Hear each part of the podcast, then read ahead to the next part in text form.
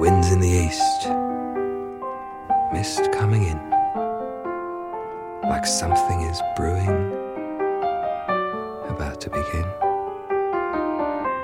Can't put my finger on what lies in store, but I feel what's to happen or happened before.